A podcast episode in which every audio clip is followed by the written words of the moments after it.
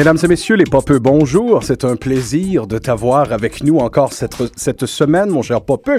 Et si tu fais partie des nouveaux éditeurs qui se joignent à nous euh, pour la première fois cette semaine, je dois te faire le speech d'obligation. C'est ainsi, ceux qui l'entendent à chaque semaine, c'est votre problème. Change de poste, reviens, reviens, on est là, on t'attend. Euh, Pop en stock, c'est un podcast qui est l'extension de la revue numérique portant le même nom, unique en son genre sur les internets francophones. C'est un ouvroir de théorie culturelle et un espace de vulgarisation pour les études les plus pointues sur la pop, tout domaine de fiction populaire contemporaine confondu. Cinéma, bande dessinée, cyberculture, euh, comic book aussi, euh, je dois admettre qu'on en fait quand même pas mal ici, donc euh, euh, tout ça. Et euh, cette semaine à Pop en stock, on se penche, que dis-je on se couche à terre dans le carré de sable de l'idée euh, sur le thème du livre pour enfants, ou plus précisément du livre jeunesse, tel qu'il est appelé dans bien des cercles. Et on a décidé pour en parler. Pourquoi on en parlait Euh, avant, avant, avant, toute chose. Pourquoi on a envie de parler de ça? Eh bien, euh, moi récemment, euh, euh, je suis devenu papa. Et euh, je me pose sérieusement la question à tous les jours, à, savoir ce que je vais faire lire à mon enfant. J'arpente les librairies, je cherche, je, regarde les suggestions qu'on me propose, je le fais sur une base régulière. Je me rends compte que je suis en train de devenir accro à la littérature pour enfants à un, degré que je je me disais pas. Je connaissais un peu mes classiques. Euh, j'avais lu Silverstein, euh, j'avais lu Where the Wild Things Are, j'ai lu les gros. Mais là, je me rends compte que tout un monde qui m'échappe complètement et souvent les parents se retrouvent un petit peu perdus euh, dans cet univers. Le Jean-Michel est papa deux fois, donc lui, évidemment, tout ça est connu. Mais euh, quand même, euh, je me rends compte que nous sommes dans un environnement où on croule sous la reproduction de, masse. Tout le monde se reproduit, donc tout le monde va devoir lire des histoires à son enfant. Donc, il faut aller pinpointer, chercher, cibler les trucs intéressants. Et nous aimerions, donc à Pop en cette semaine, suivre l'évolution particulière, les mutations actuelles. Bref, euh, il faut savoir que la littérature pour enfants n'a jamais été aussi pop, à mon avis, que maintenant. Donc, euh, les parents n'ont plus à souffrir en, lisant sempiternellement les mêmes histoires qui les emmerdent. Non, les parents, euh, un peu, je vais faire une suggestion un peu malaisante, là, mais par exemple, un bon Pixar. Un bon dessin animé de Pixar, n'importe quel parent va te le dire. Non, ça m'écœure pas d'écouter euh, constamment Hop. Il y a un second degré qu'en tant que parent, je saisis et appréhende qui me plaît. Et mon enfant aime le premier degré. Un jour, il comprendra le deuxième. Je pense qu'il y a beaucoup de livres euh, pour enfants qui fonctionnent exactement euh, sous ce couvert-là. Donc, comme il y a une pléthore de livres out there qui sont pensés au second degré euh, par des adultes pour les autres adultes qui vont lire le putain de livre mille fois, euh, on a des spécialistes en studio qui vont nous permettre d'apprivoiser la bête, de comprendre où elle s'en va et de monter un petit bestiaire pour le nouveau parent. Un grand renfort d'aficionados, je disais. Nous avons la dame Prune Liutier, une connoisseuse, comme ils disent en latin, de la chose, qui s'intéresse tout particulièrement aux mutations du genre et qui bosse en ce moment sur un projet de recherche-intervention s'intéressant aux narrations augmentées, en particulier aux livres interactifs jeunesse. Allô? Bonjour Prune. Nous avons aussi Marius Famelard, euh, bibliothécaire dont on peut lire d'ailleurs les excellentes suggestions sur le blog Lecteur en herbe. Je ne m'abuse, hein? Tout va bien. Ça, Là, jusqu'à maintenant, je fais, Grandir. je fais sur naîtregrandir.com. Euh, Pierre-Alexandre Bonnet, libraire au Monet, et quiconque va acheter des bouquins au Monet, c'est de quoi le Monet se chauffe. Absolument, bonjour. Bonjour. Et euh, nous avons, euh, bien sûr, Marie-Charlotte Aubin. Je dis bien sûr parce que c'était nécessaire. Euh, libraire au Raffin, mais aussi auteur, poétesse, même militante pour la cause du livre pour enfants à bien des égards. Elle est de tous les combats artistiques, cette dame. C'est un plaisir. Bonjour. C'est un plaisir de te recevoir. On sera sans doute euh, rejoint dans le bain par euh, euh, tout à l'heure par Antonio the Man Dominguez Leva, qui lui-même euh, est papa depuis quelques jours. Donc la question le concerne cruellement en ce moment. Donc, euh, question, tous et tous et chacun, de connaître vos allégeances. Commençons dans la légèreté. Quel est le livre jeunesse, celui de votre enfance, peut-être même actuellement aussi, parce que vous l'aimez encore, vous avez une espèce de fétiche autour de lui, qui est le, le must, le best, celui qui a déclenché la passion intime du- de la littérature pour enfants. Ben, C'est comme- Pas tout le monde en même temps. Non, non, non. Le, le livre que j'adorais quand j'étais petite, que je prenais euh, régulièrement à la bibliothèque de l'école primaire, c'était le grand livre pratique de la sorcière en 11 leçons, Oui. qui, euh, qui m'expliquait comment devenir une sorcière. Puis c'était un album documentaire vraiment, vraiment tripant. Et euh, ben, il y a aussi Bilbo le Hobbit, que j'ai lu aussi à répétition quand j'étais enfant. C'est des livres qui m'ont accroché. Il y a des très belles adaptations en bande dessinée de Bilbo le Hobbit, par ailleurs. Hein. Euh, moi, là, juste pour continuer la conversation, là, euh, le choc est venu vraiment avec des livres qui, me sont venus euh, en mémoire récemment, alors que j'ai un enfant. c'est les fameux un bon exemple de persévérance, un bon exemple de courage aux éditions de Groslier, où on avait une figure historique qui affrontait vents et marées pour développer sa valeur avec des superbes illustrations. Avec un petit ami imaginaire. Il y avait toujours un ami imaginaire qui est un objet fétiche symbolique. Euh, par exemple, Jackie Robinson avait un bat de baseball qui lui parlait.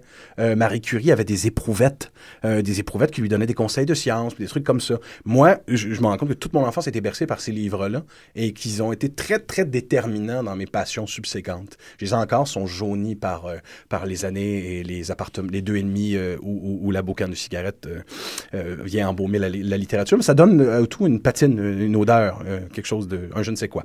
Moi, ces livres-là m'ont habité pendant des années. Donc, moi, c'est ça. Je veux, je ce livre-là, tu sais, que vous avez lu quand vous avez été jeune. Ah, oh, mon Dieu, oui. Moi, j'avoue que la collection des livres Disney, qui n'est maintenant plus disponible que chez Québec Loisirs, les gros cartonnés, avec la couverture indéchirable, les pages en papier construction, super solide. C'était vraiment indestructible. Tu pouvais les lancer au, contre le mur et tout. C'était pour moi, là, constamment. Mais je pense qu'il y a une génération qui les a tous eus, ces livres-là. Puis Ces livres-là avaient, et là je cite, euh, un, très bon coefficient de mâchouillabilité. Oui, absolument. Quand les, les, bébés s'en sortaient très bien avec ça aussi. Tu avais mhm. la version, c'était rigolo, tu avais la version interactive, tu sais, avec les, les, les, boutons sur lesquels tu pouvais appuyer pour faire un effet sonore. Je sais pas si tu te souviens de cette ah, version-là. Non, celle-là, je le livre Disney, puis tu avais une version avec pour faire rugir le lion, etc. Là, c'était vraiment interactif. Euh, moi, c'était vraiment là, ouais, c'était les classiques. Et toi, Prune? Euh, moi, ben, tranche de vie, moi j'ai appris à lire avec les Roald Dahl, les premiers Roald Dahl. Oh. Mon papa euh, faisait un truc très cruel, en même temps très formidable avec le recul, c'est qu'il s'est arrêté tout le temps de lire au moment le plus intéressant. Je me rappelle particulièrement des deux gredins qui étaient très chouettes de Roald Dahl.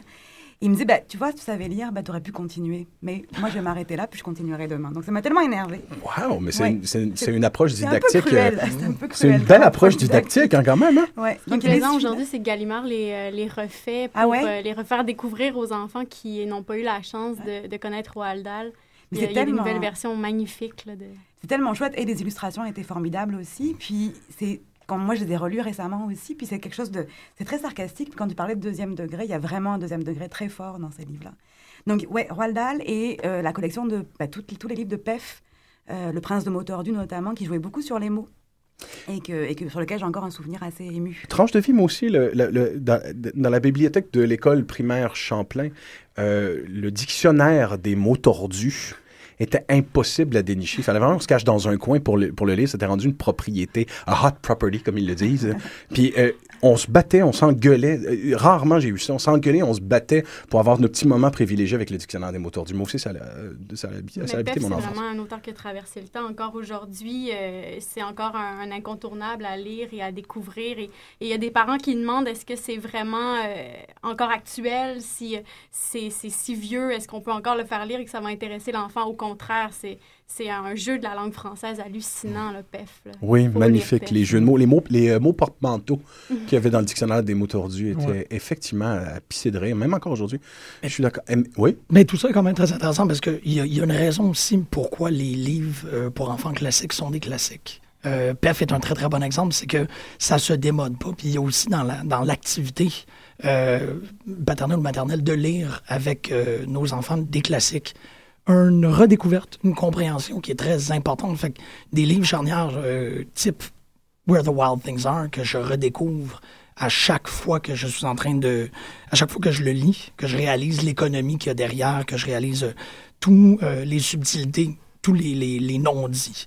Des trucs aussi, bon, on n'a pas parlé de Roald mais... Pas de Roald pardon, de, de, du Magicien d'Oz, mais le Magicien d'Oz et un univers immense qui, euh, qui dépasse le film. Ces trucs-là, il y, a quelque chose de très intéressant dans le livre pour enfants où on découvre la substance même du classique lorsqu'on est en train de le lire avec un enfant. L'imaginaire se déploie de façon totalement différente que quand nous, on l'avait lu simplement pour nous-mêmes. Le lire avec quelqu'un d'autre, il y a, une dimension augmentée qui, est ajoutée à ce texte-là. Je trouve que dans, notamment Where the Wild Things Are, c'est impensable. C'est d'ailleurs une des références de Peter Greenaway. Je me rappelle euh, dans une des conférences où on lui demandait c'était quoi ses grandes influences, etc. Euh, Maurice Sendak était, était là à, juste titre. Mm-hmm. Donc ça montre bien comment il y a des, des archéologies très fortes dans, dans les œuvres, euh, dans ce cas-ci comme complètement baroque, etc., à partir de quelque chose d'apparemment euh, d'apparemment simple. Je suis entièrement d'accord avec toi parce que récemment, euh, ayant une copine qui a un enfant qui euh, collectionne les livres avec une certaine énergie, je découvre des classiques du genre. J'en ai découvert un récemment, Le Bonsoir Lune de Margaret Wise Brown, qui est considéré, album. qui est un magnifique album. Je suis tout à fait d'accord avec toi, Marie-Charlotte, mais c'est un album qui m'a foutu une de ces chiennes totales. Ce livre pour enfants est tellement onirique qu'il atteint des niveaux lynchéens. Par bout, il, est presque effrayant. Par exemple, autour d'une page, alors j'appelais la lune, j'appelais euh, euh, la théière, j'appelais personne. Et la page, la page est blanche et on a une espèce de petit frisson dans le dos. je me rends compte que je suis absolument persuadé que David Lynch, mhm. c'est un livre qui a traversé son enfance, ça fonctionne dans, le temps, parce qu'il a fait une espèce de sitcom euh, qui s'appelle Rabbit, où il y a des, des, lapins qui sont en tout point similaires à ceux qu'on trouve dans cette histoire-là, euh, qui sont dans une pièce essentiellement vide dans une espèce de salon où ils ont des non-séquitures puis des, des, conversations et c'est très, très, très inquiétant. Oui, dans, le monde anglo-saxon, c'est très, très, euh, c'est très prenant le fait qu'il y a toujours eu une place euh, euh, presque canonique de la littérature pour enfants, à la fois pour les auteurs, bon, avec Lewis Carroll, etc., etc., mais aussi le fait que les gens, des, des, grands artistes puissent en revendiquer, autant au niveau de l'illustration qu'au niveau, de, qu'au niveau des, des, imaginaires. Et là, je ne sais pas si vous étiez, parce que j'allais faire un petit peu euh, topo sur le, la, préhistoire oui. En fait, comme nous, nous voulons euh, euh, affronter la question épineuse de l'avenir du livre pour enfants, il est nécessaire d'en faire sa généalogie. Et, et, avant que tu la fasses, parce que j'ai très hâte de t'entendre la faire, Antonio, euh, tout le monde n'a pas pensé que tout le monde te félicite, tes papas depuis quelques jours. Et cette question te concerne maintenant directement. Notre, à un autre niveau tout à fait différent d'ailleurs. Toutes nos félicitations. Merci, merci beaucoup. Et euh, je me retrouve dans ce paradoxe très étrange qu'il faut qu'à la fois je prépare quelque chose sur la pornophérie et que je me remette dans, à, dans la fontaine de jouvence de, l'innocence. Donc là, c'est carrément une sorte d'oxymore. Mais précisément, c'est l'oxymore de la littérature pour enfants. Enfin, c'est ça qui est, qui est, très intéressant. C'est que c'est, euh, je pense a qu'on sera d'accord, c'est c'est à la fois une catégorie très complexe et, et, à la fois euh, qui se définit par sa réception, contrairement à d'autres genres qui se définissent par des par des caractéristiques, des motifs, etc. Romans d'aventure, etc., etc.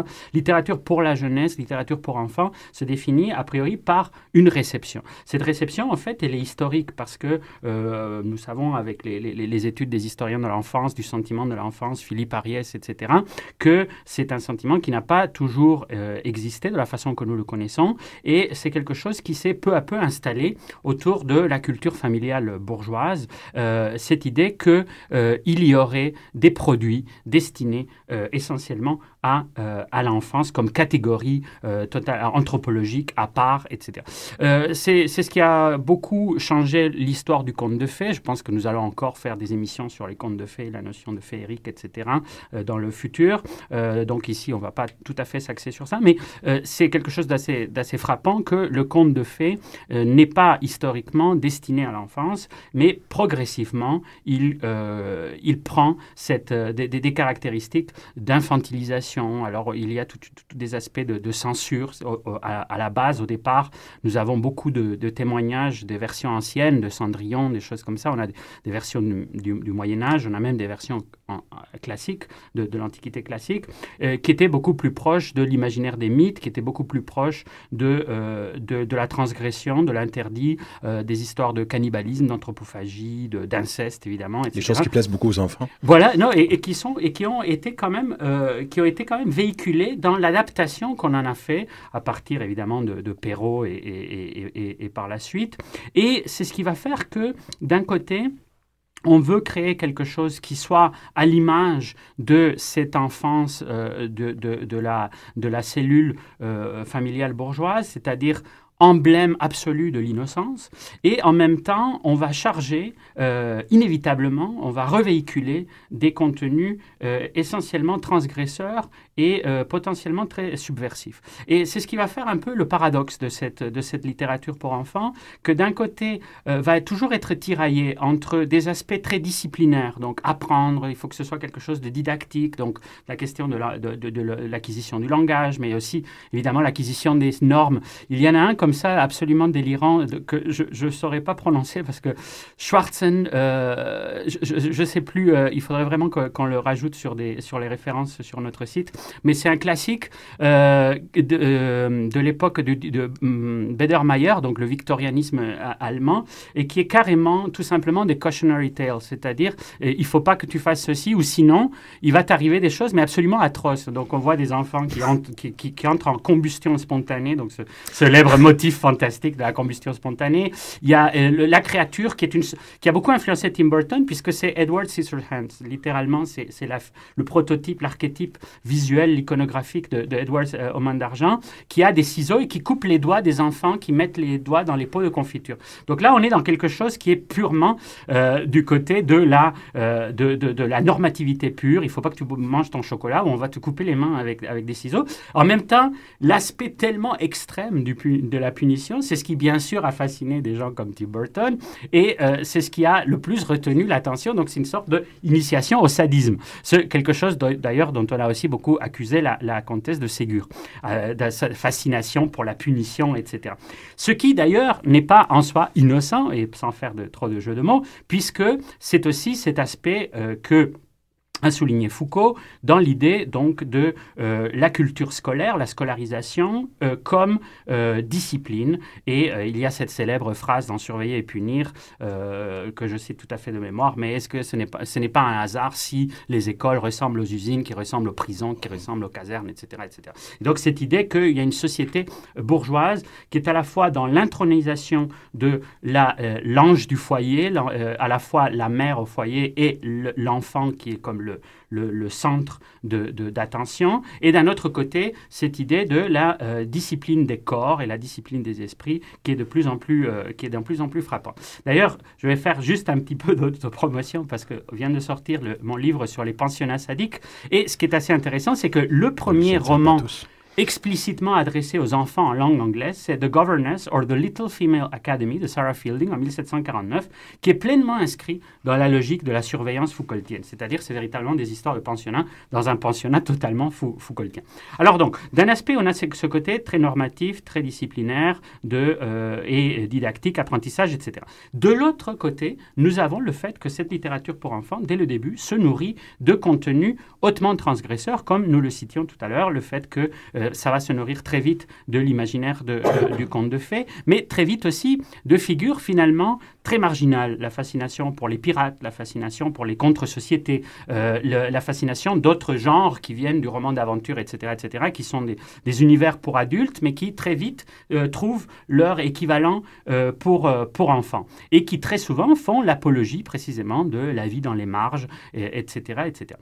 Et c'est ce qui va faire que finalement des individus, des auteurs euh, très peu euh, disciplinaires et très peu euh, orthodoxes comme Lewis Carroll, comme euh, euh, Barry pour Peter Pan, etc., vont euh, être fascinés par l'univers de, de la littérature pour enfants, qui va permettre des choses quasiment pataphysiques dans le cas de, de, Lewis Carroll, et qui va permettre de, des solutions qui, sont, qui, sont, qui ne sont pas tout à fait possibles dans le cadre de la littérature respectable, de la littérature générale. Vous parliez tout à l'heure de Roald Dahl, il est tout à fait le continuateur de cette tradition hautement transgressive, et dès qu'il écrit un petit peu pour adultes, on voit bien qu'il s'en va vers des côtés extrêmement, extrêmement noirs. Euh, beaucoup d'humour noir aussi dans cet univers, euh, dans cet univers pour enfants. Alors, c'est ce qui fait que c'est à la fois un genre de la subversion, selon la théorie précisément de, Jack Zipes sur, euh, sur le, conte de fées et la, et la subversion, et c'est à la fois aussi un genre qui s'est toujours présenté comme quelque chose de, dogmatique. Et donc, dans l'implosion de ses propres codes, s'articulent les possibilités de jeu de cette, de cette littérature. Mais là, c'est particulièrement intéressant parce que c'est presque une tradition anglo-saxonne, la façon dont tu l'évoques. Donc, les, euh, les anglo-saxons actuels qui font dans la littérature pour enfants ont continué cette bicéphalité-là de la littérature. Mais euh, euh, je me pose la question de savoir si c'est la même chose en France, c'est la même chose aux États-Unis, et c'est la même chose chez nous. Si la littérature pour enfants actuelle va dans ces, dans ces mm-hmm. zones-là, si elle a, elle a récupéré cette espèce de, de bipolarité thématique. Bah, au début, nous l'avons déjà évoqué plusieurs fois pour le fantastique, la science-fiction, etc. Nous sommes beaucoup sous un effet qui est un effet de réception, qui est un effet aussi évidemment d'hégémonie euh, du point de vue de, de, de, la production. Euh, nous sommes sous un mirage qui est un mirage anglo-saxon dans tous ces domaines-là. Mais ce qui est fascinant, c'est de voir que euh, historiquement, bah, la culture francophone notamment a une énorme présence dans, tout, dans tous ces domaines-là. Et il en va de, la littérature pour enfants comme pour la littérature fantastique. Y a tous les grands classiques qui sont, qui sont francophones et qui sont européens. Il ne faut pas oublier les Italiens, avec notamment Pinocchio, donc, qui est, qui, est, qui, est, un, des, grands classiques, et d'ailleurs qui a donné lieu aussi à des scènes extrêmement sinistres dans l'adaptation de, Walt Disney. Ça a beaucoup été euh, sur, sur YouTube, etc. Il y a quantité de parodies de ces, de ces scènes un petit peu dantesques de descente aux enfers de, de Pinocchio.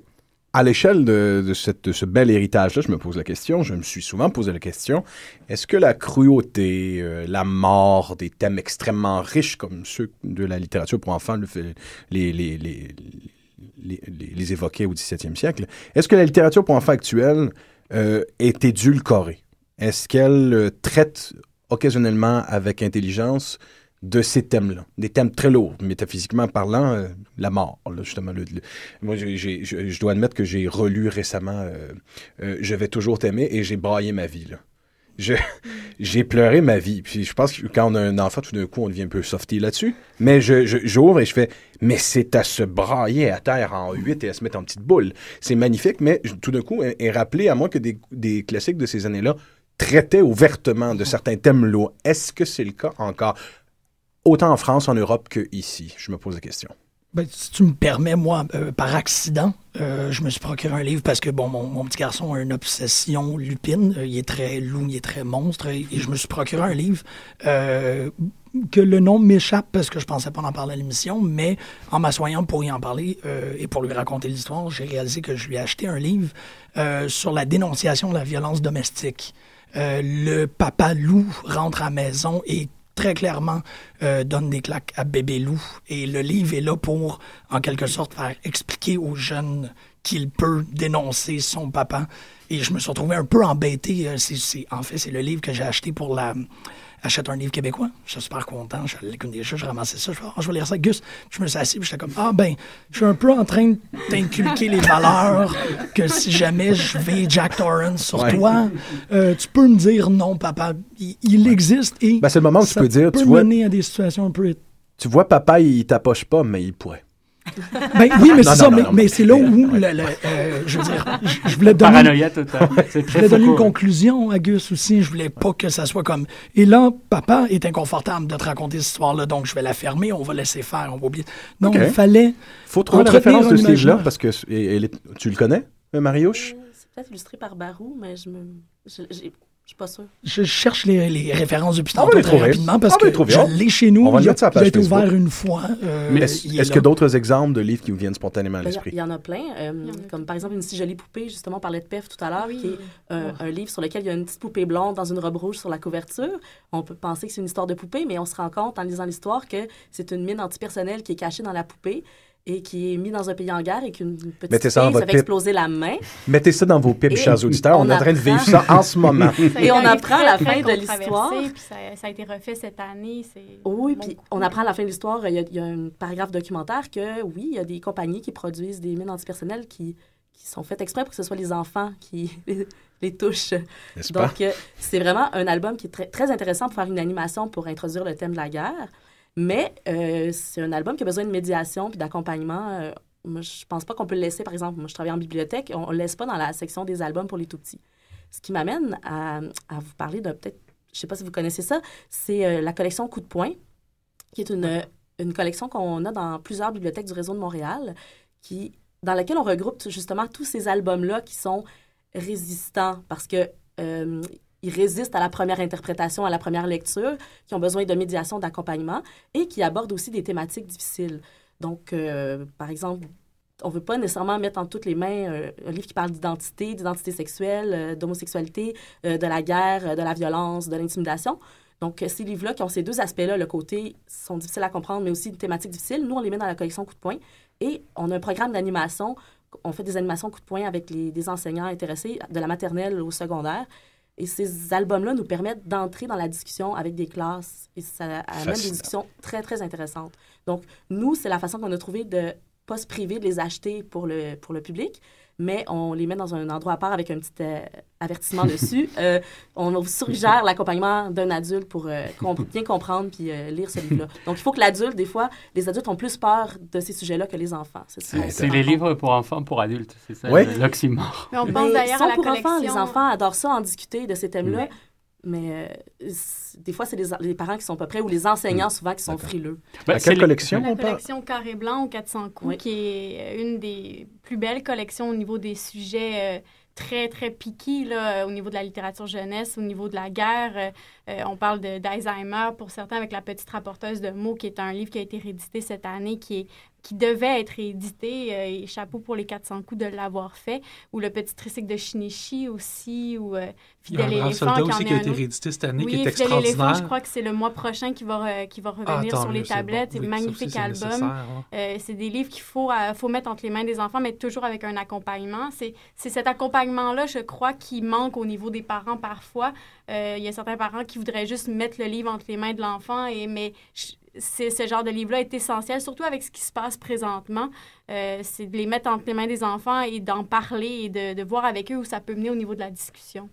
J'aimerais quand même remercier Mariusz parce que tu as, as, donné du carburant à ma réflexion. En fait, de la collection Coup de poing émerge ce livre-là, le livre de, du jeune loup. Euh, qui doit parler de son père, c'est Parle Petit Loup, et il est dans la collection Coup de poing, ça m'est revenu.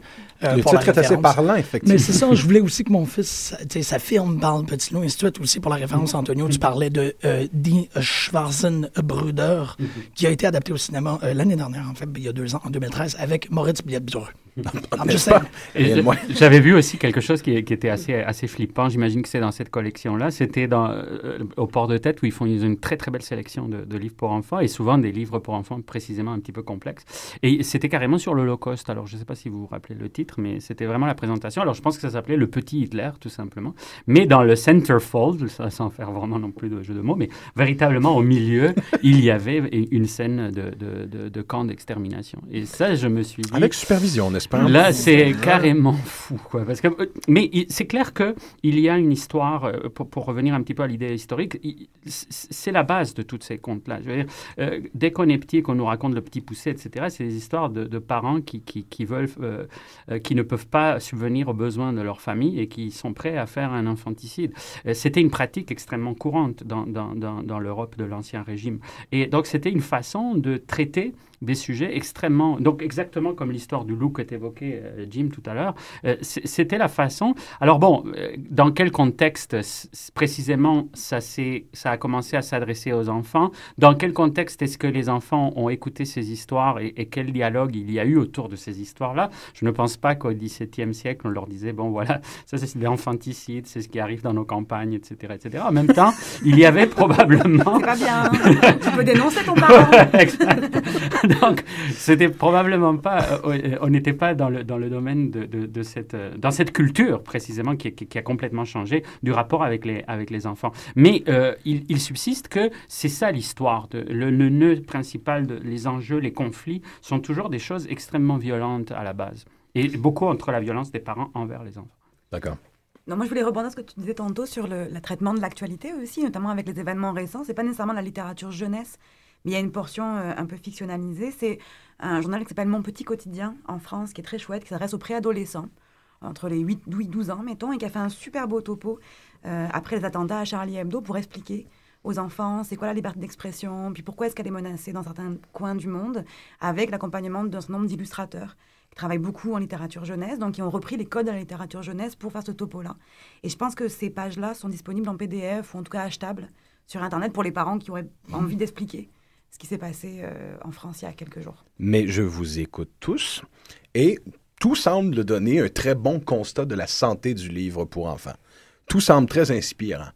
Mais j'imagine que dans ce, bat, ce combat-là amené de la littérature jeunesse en ce moment, il doit avoir des choses qui ne fonctionnent pas. Il doit avoir des problèmes aussi.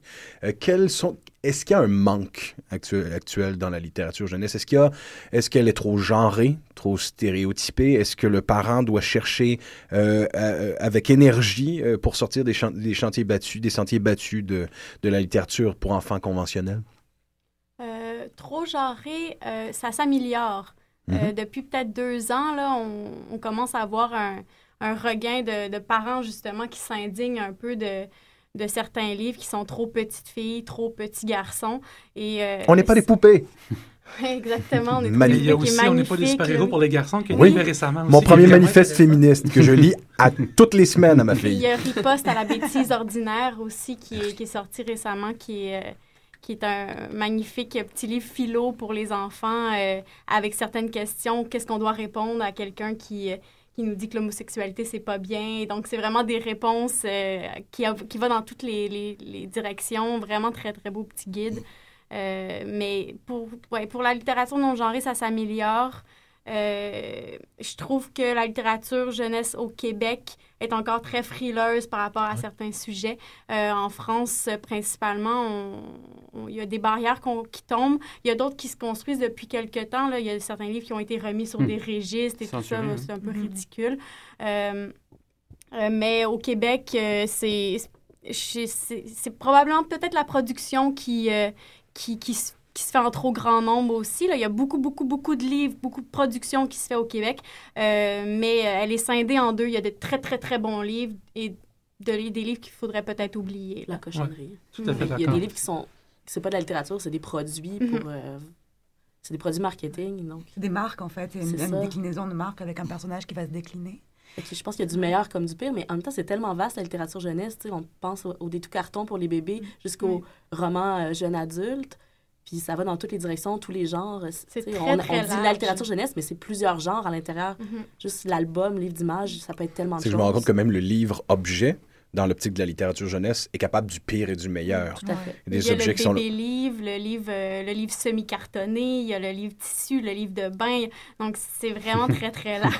Mais étrangement, alors qu'on est à une époque où on parle de l'atomisation d'à peu près tous les supports physiques pour l'art mhm. narratif. Mhm. C'est le cas pour le cinéma, c'est le cas pour la musique, euh, mhm. c'est le cas pour euh, même pour euh, tout un pan de la littérature. On dirait que s'il y a quelque chose qui va permettre au livre de survivre, c'est probablement le livre pour enfants. En quelque part, c'est un marché qui ne peut pas être remplacé complètement. Je crois comprendre que c'est un très bon vendeur avec les livres de recettes d'ailleurs. Le livre pour le bain comme futur de la littérature.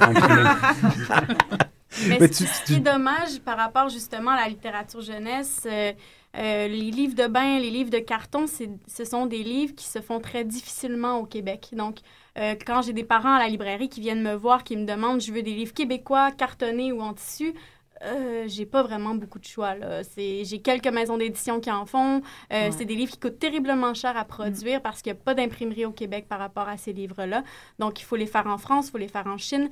Euh, donc, c'est un milieu qui est, oui, qui devrait se développer encore plus au Québec, mais est-ce qu'on lui donne sa chance? Je ne crois pas. Puis qui est cher à produire aussi parce que ça prend à chaque fois un auteur et un illustrateur, dans la mhm. majorité des cas.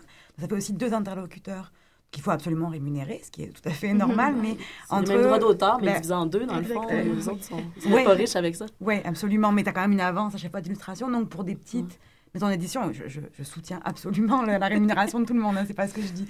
Mais ce que je dis, par contre, c'est qu'effectivement, à produire pour une petite maison d'édition, entre les frais d'impression, souvent, c'est des beaux albums cartonnés euh, en couleur, plus de l'illustration, plus la rémunération des auteurs, tout ce qui va avec la mise en marché d'un bouquin, ça devient très cher.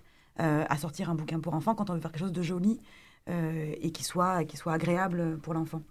Par en plus, si on y ajoute la possibilité de gratter quelque chose, de toucher, la texture, ça devient encore plus cher. Ça devient très... Euh, le classique des livres, parce que ça a toujours été aussi un, des aspects très intéressants de la littérature pour enfants, qui la rapproche. C'est pour ça que c'est un genre tellement paradoxal, parce que tout à coup, on le voit qu'il se rapproche d'autres choses. Là, il se rapproche du livre d'art, de la problématique du livre d'art et du livre-objet.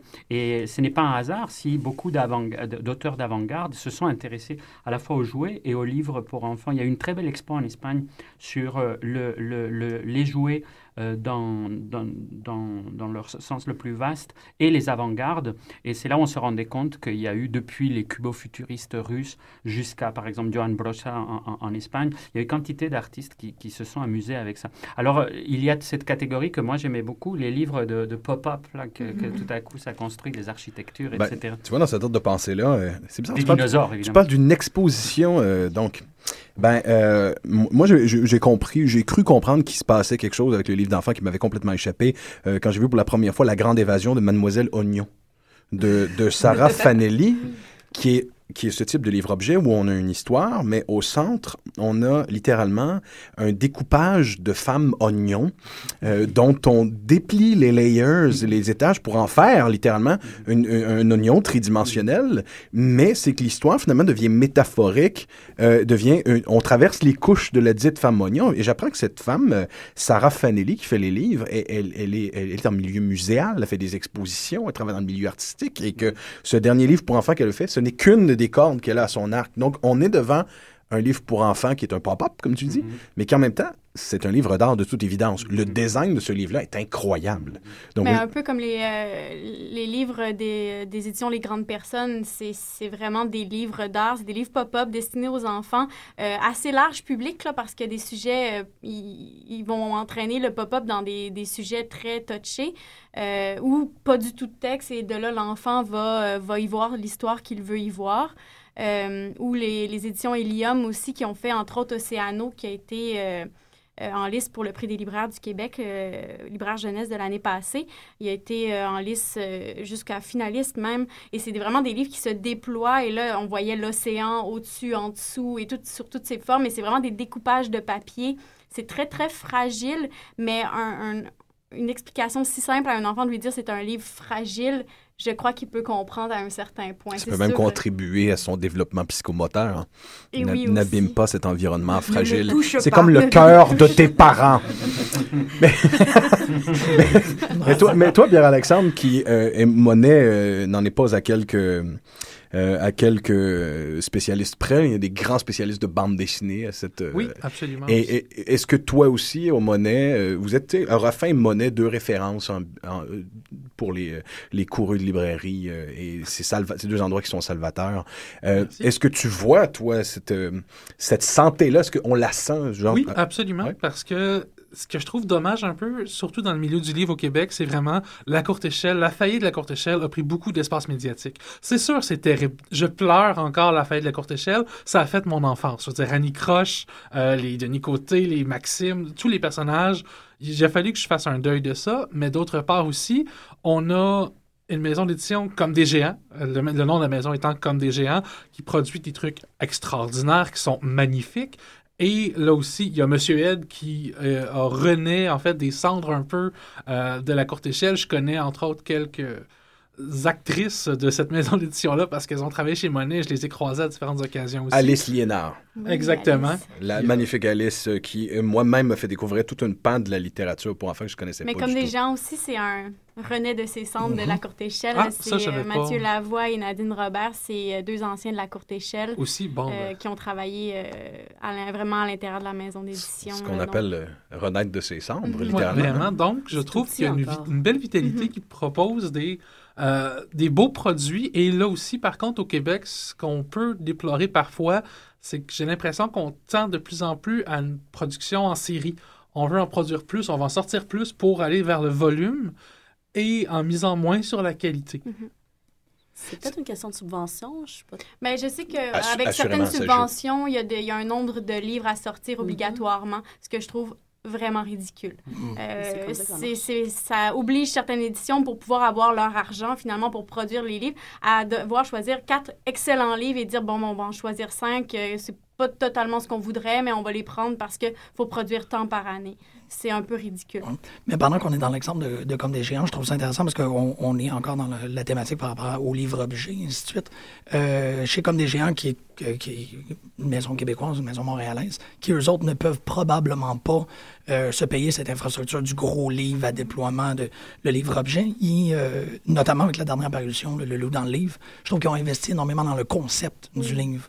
Euh, le loup dans le livre euh, est un livre qui n'a pas de besoin de suivre toutes les fioritures esthétiques autour. C'est un livre qui a... C'est dans les illustrations. C'est ça, il y a un minimalisme, mais en même temps, je veux dire, je me perds à essayer de le comprendre, à essayer de l'expliquer. Mm-hmm. le, parce que, bon, très simplement, l'histoire, c'est que le loup, le loup emblématique de tous ces contes-là, est capable de sortir d'un livre à un autre. Donc, le loup qui est dans Les Trois Petits Cochons et qui est dans La Chef de M. Séguin est hein? tout le même loup. Mais on s'entend-tu que c'est un concept extrêmement riche pour l'enfance? Et d'ailleurs, totalement appliqué à Jim, puisque c'est un sujet, la métafiction. La métafiction. Il n'y a pas de hasard. Obsédé de la métafiction. Au-delà de, de, montrer un beau livre, parce que c'est quand même un très beau livre, mais qu'il n'y a pas tous les, les bells and whistles autour, je me retrouve à le sortir beaucoup de la bibliothèque de ma fille parce que c'est le concept qu'elle veut continuer à explorer. Elle dit il y a quelque chose dans ces pages-là. Fait que peut-être à l'inverse, dans l'utilisation d'un minimalisme extrême, je pense aussi au, euh, à la série Les Polos. Euh, Polo magicien, puis tout, que ça aussi, c'est un truc de. Parce que c'est une bande dessinée, c'est une bande dessinée muette, tu peux réinterpréter les cases d'un tour à l'autre. Le livre est quand même deux surfaces cartonnées, des, des pages floppy dans le milieu, mais le, le, concept même du livre fait en sorte que l'enfant est curieux et, et veut réexplorer. C'est pas comme si l'histoire linéaire avait été suffisante à la première lecture. Je veux revoir ce loup-là qui rentre et qui sort de l'autre livre et qui, expulse euh, le petit chaperon rouge et, et le petit les petits poussettes de son propre livre. Ça, ça, relie tout à fait avec votre dernière émission, donc le crossover. Le crossover hein? Mais aussi, euh, je pense que c'est intéressant parce que ça introduit une, une, une, question qui traverse beaucoup la littérature pour enfants. C'est la question du minimalisme, le less is more dans, dans le monde de... de... C'est assez Des formes géométriques et des couleurs. Ouais, exact. Parfois peuvent être très efficaces. Et là encore, ça nous rapproche de l'histoire des expériences et, là encore, on retrouve que ça peut, ça peut attirer des auteurs qui ne se retrouvent pas nécessairement dans, au contraire, cette tradition très rhétorique qui a traversé la littérature générale, qui est toujours dans l'emphase et l'hyperbole, etc. Et là, c'est vraiment l'idée de travailler avec quelque chose d'extrêmement réduit quelque chose qui a évidemment fasciné les avant-gardes au moment de l'abstraction, etc. Mais on, on, est en ce moment, euh, le livre pour enfants a énormément de livres qui sont presque expérimentaux comme ça. Mhm. J'en vois énormément des, des films, des, des, livres où il y a des, des, expérimentations entre les couleurs, des communications entre justement le, livre, un livre de, de Hervé, Hervé Tuet? Tulet. Tulet, pardon. Lui, il fait souvent des livres-jeux. En fait, c'est juste des taches de couleurs, puis le livre est interactif parce que le, narrateur nous dit pèse sur le, rouge, puis on va voir qu'est-ce qui se passe. Puis on tourne la page, et là, c'est comme si ce que l'enfant faisait en interagissant avec le livre, ça influençait le contenu. Alors, c'est vraiment. Euh, c'est un livre interactif, mais il n'y a pas de pop-up, il n'y a pas besoin d'artifice.